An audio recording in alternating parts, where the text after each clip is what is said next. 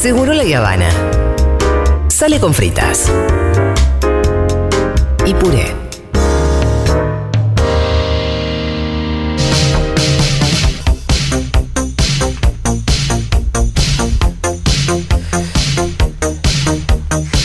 Papá. Hola, Fauno, ¿qué tal? ¿Cómo te va, querido? Está cerrado el micrófono de Faunis. Uh, qué A ver, a barbaridad. ver si estoy, si estoy. Ahora si estoy. sí. Ahí estoy. Censura, Escúchame. censura. Hey. Escúchame, Faunillo, em, vos, ¿fuiste Sí. censado? Fui censado hoy, eh, fue bastante, fue bastante un caos porque, uno, ¿Por qué? eh, yo hice el digital y cerré todo y dije, bueno, me va a llegar el mail. Sí. Eh, Ay, no, no, descargaste el código. Ay, no descargaste el bananas, código. jamás me llegó el código. A nadie le llegó ese mail, ¿eh? A muy poca Menos gente. mal que hay gente que lo notó en su momento. Yo no lo, no Yo lo no hice. ¿Y qué pasó? Eh, en estas, hace como un mes y pico, nos arrancaron el portero eléctrico de casa. Ah, ¿eso porque era de cobre? Supuestamente lo vieron tipo, brilla, venga, rinraje, fatal, fatality. O sea, fue como una fatality arriba, arriba, abajo, abajo, Ah, patada entonces- alta, bloqueo, pa, no tenemos más. Y fue, yo me levanté a las 8 de la mañana, hice cartelitos y los pegué de, en la puerta de casa, tipo, llamame a tal WhatsApp, no sé qué. Y fui, también hablé con mis vecinos que me decían, ay, qué bueno. Y yo era como, háganlo. O sea, nada. Y lo que hice también fui a salir a correr censistas. Que para venir a censarme. Sí. No, perseguí No es así porque cada censista tiene su cuadra, No, su cosa. perseguía tipo onda. ¿Vos sos del 1136? Ah. ¿Tenés el 1136? Uy, no, Re- no, no, re amorosos psiquiátrico. me decían. No, se- ¿Y entonces cómo fue que fuiste censado? no, señora loca, venga pa' aquí. Alguien le hizo la pantomima de que lo estaba censando Sí, para, para que mí- para se mí dejara estoy romper las pelotas. En este censo imaginario lo anotaremos, señor Fauno. No, y después me llamaron a casa, me dijeron, ahora estamos abajo. Y fui tocando todos los timbres de- del departamento, Sí. del edificio. ¿Para ver dónde estaba el censista? No, no, para decirle a todo el mundo que bajen baje. mis vecinos. Está todo el mundo sin timbre. O sea que terminaste como Eh, sí, la organizándole el censo al censista. Sí, que pobre. Había una cosa de timidez. Con nosotros nos pasó que estábamos saliendo, habíamos dejado el papel pegado abajo en el Claro. hall, porque nuestro timbre tampoco anda. Y había, había afuera una chica con pechera. Ah, sos vos, no sé qué, como, mirá, acá está nuestro papel. Ah, sí, pero a mí no me toca el C. Igual, Claro. pero te tocan algunos departamentos de este edificio y no todo el edificio. Me pasó, el- o sea, me pasó. Raro. Me pasó que nos tocaban en los edificios de al lado y no en el mío. Entonces, Sí. veo una censista al lado y le digo, hola, 1136. No, al lado, hola, 1136. Bueno, pero eh, la mía de Sí. última venía a mi edificio, pero no, a mi departamento.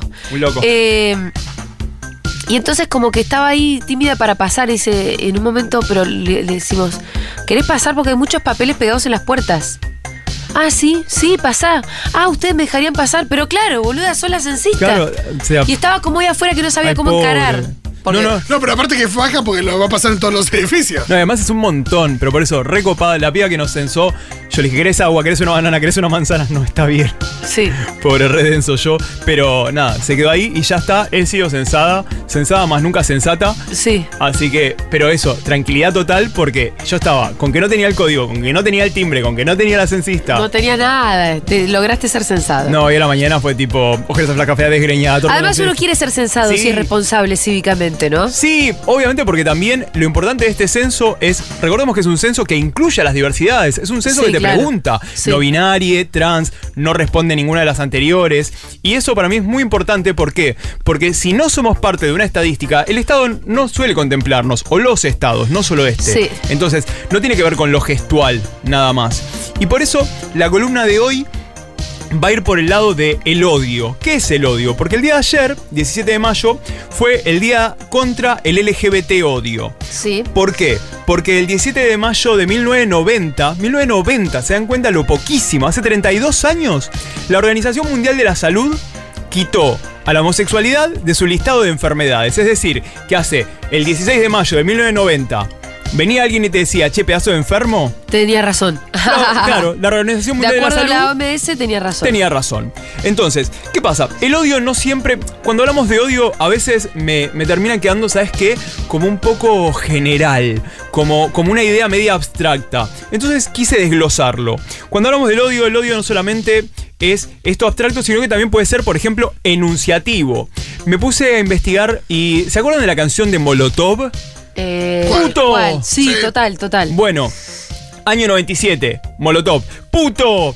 puto que no sal, puto. Y de Sí. repente decía matarile al maricón. Sí. Que matarile es como una manera mexicana de decir mataría. Sí. O sea, y acá cantábamos en la calle. Matarile cantábamos, al mataría. maricón, recontra Y acá lo que se decía es mataría al maricón. Sí. O sea, año 97, año 2016, una entrevista a Molotov.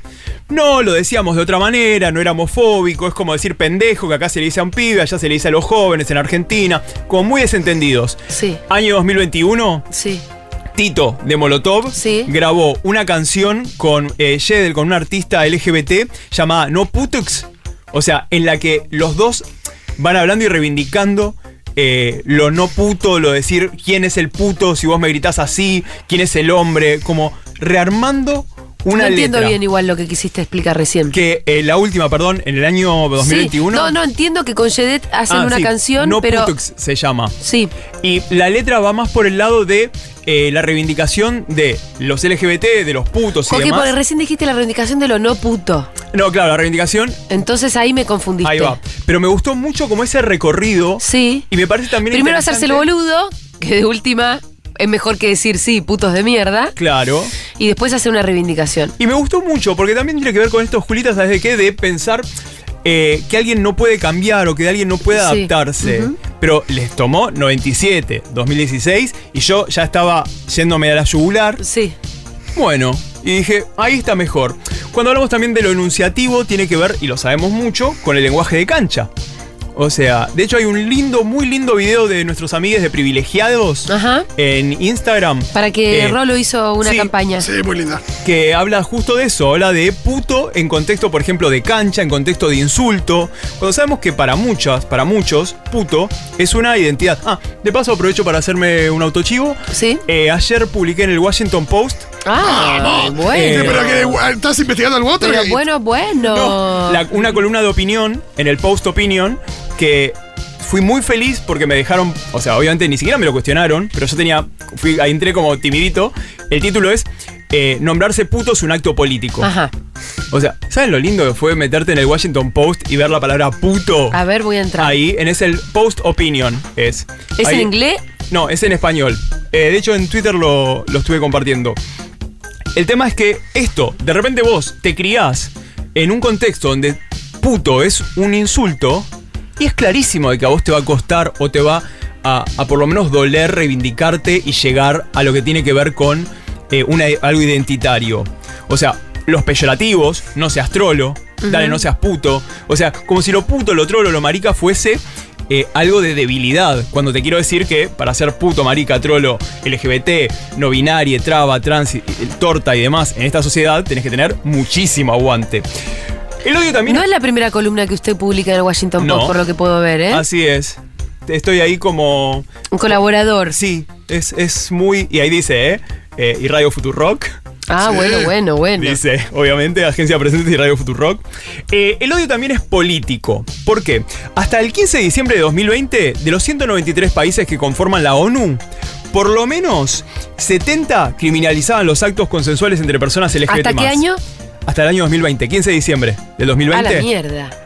Un recuento. De los 193, ¿sabes cuántos tienen matrimonio igualitario? 30. Claro, claro. Estamos hablando de 163 países donde no puedes casarte, 70 países donde te persiguen, países también como por ejemplo Qatar, que Qatar no tiene una legislación específica, pero la pueden adaptar de tantas maneras que es persecutorio.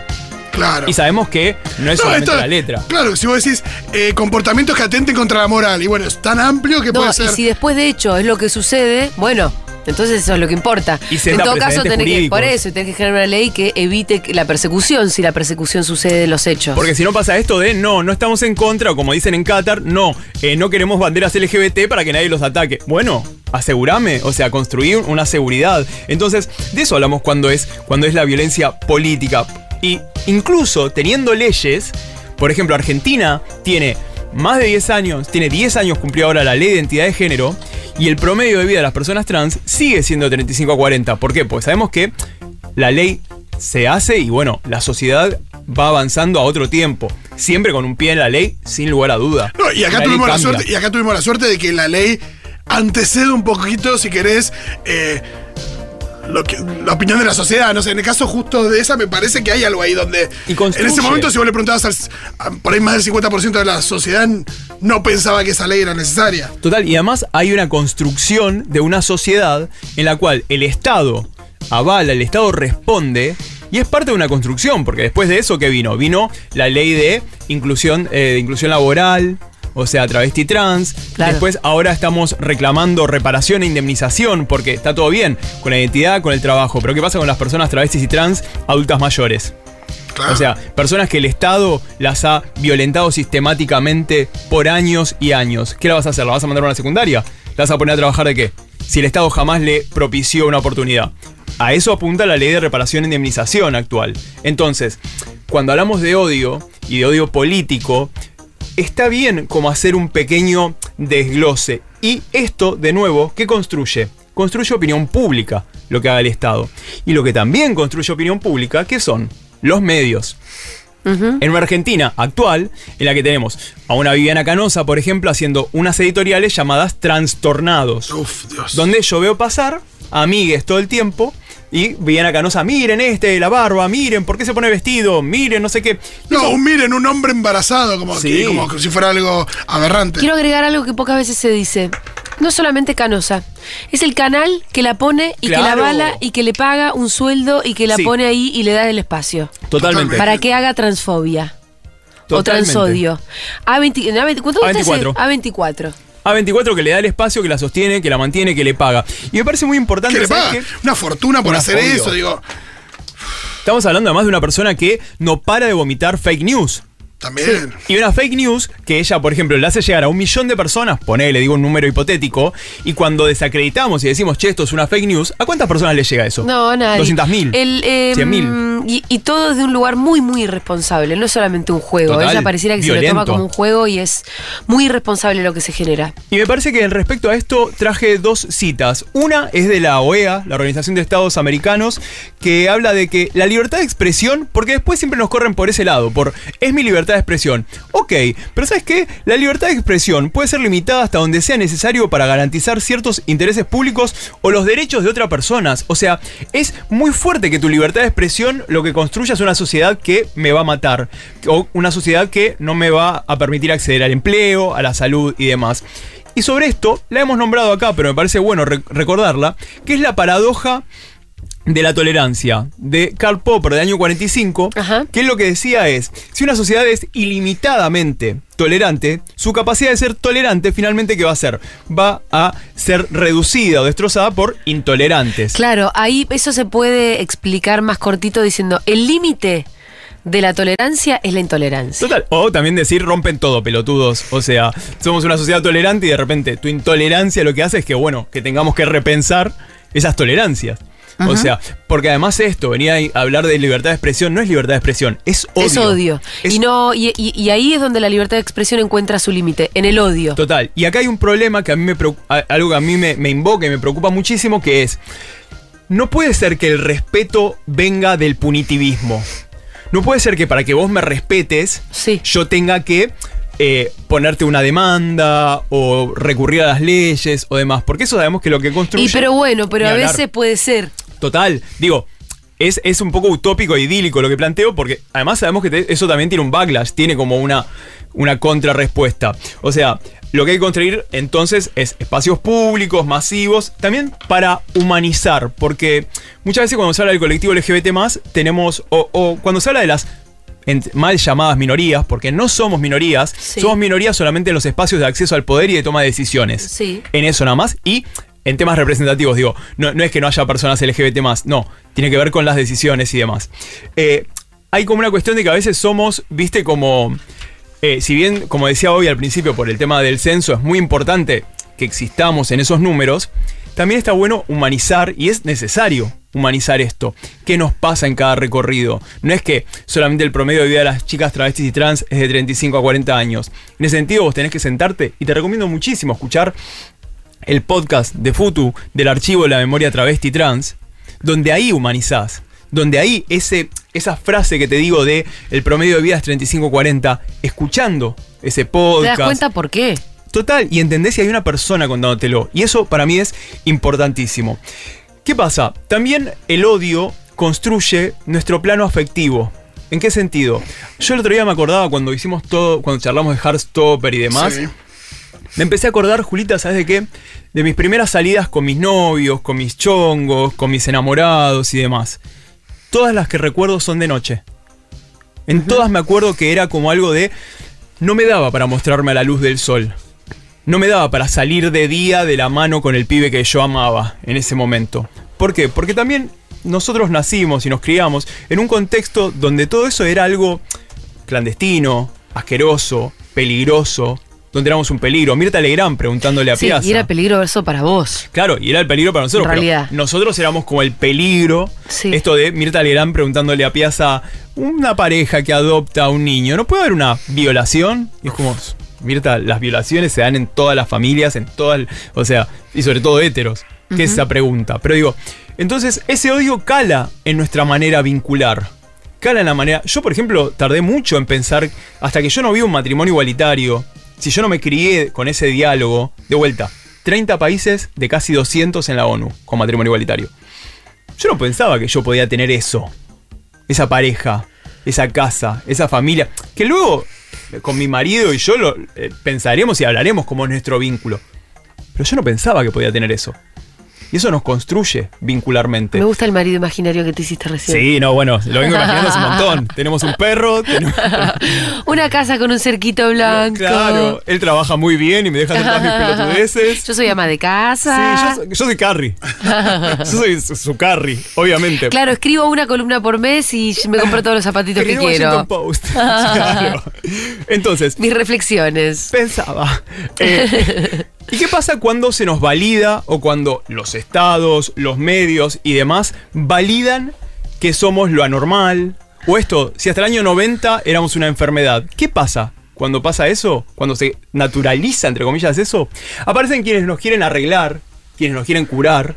Y es por eso que hoy todavía en el mundo, en Argentina también, sigue habiendo las llamadas, mal llamadas terapias de conversión, que no son terapias de conversión, son métodos de tortura y se dibujan y se filtran por cosas muy sutiles. Pueden ser como coaching, un grupo de deporte, algo de religión eh, y demás. Y parten de decirte vos estás averiado, por eso te vamos a te arreglar. vamos a mejorar y demás. Entonces, por eso me parecía muy importante para hoy hablar de esto, hacer como una especie de escaneo del odio que no quede como un concepto abstracto. Dicho esto, y para cerrar, quería decir que nos vemos en dos instancias. Bien.